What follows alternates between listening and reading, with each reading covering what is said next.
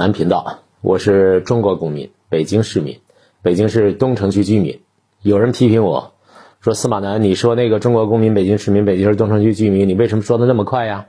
显得很不认真啊！既然说，就要认认真真的说，中国公民、北京市民、北京市东城区居民啊，要强调的非常明确。这样的话呢，别人才知道你为什么要强调。”美国大选如火如荼，现在结果还没有最后的正式的颁布，但是呢，没有意外的话，拜登当选。拜登现在正在紧锣密鼓，老头要网罗自己的班底，知道吗？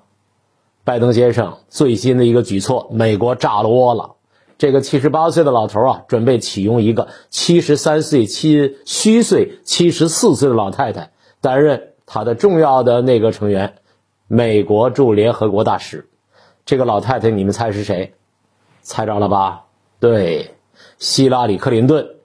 希拉里一九四七年出生，多大了？七十三，虚岁七十四了。我们胡同里经常老太太叨咕七十三、八十四。好，尽管现在时代不一样了，七十三、八十四不见得就怎么着，但毕竟是上了年纪。按照五十岁退休，七十三退休多少年了？退休二十四年了，二十三年了啊。按照五十五岁退休，那也退休多少年了？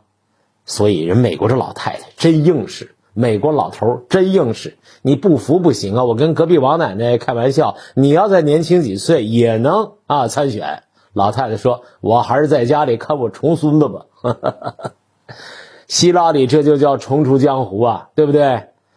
如果任命希拉里担任驻联合国大使，那希拉里在体现美国政府，特别是拜登政府的外交政策方面，相信那是一把好手。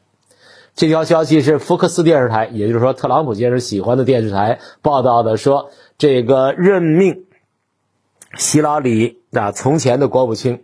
奥巴马时期的国务卿来担任的拜登政府的驻联合国的这个大使啊，还不是临时起意，而是一段时间以来一直在讨论。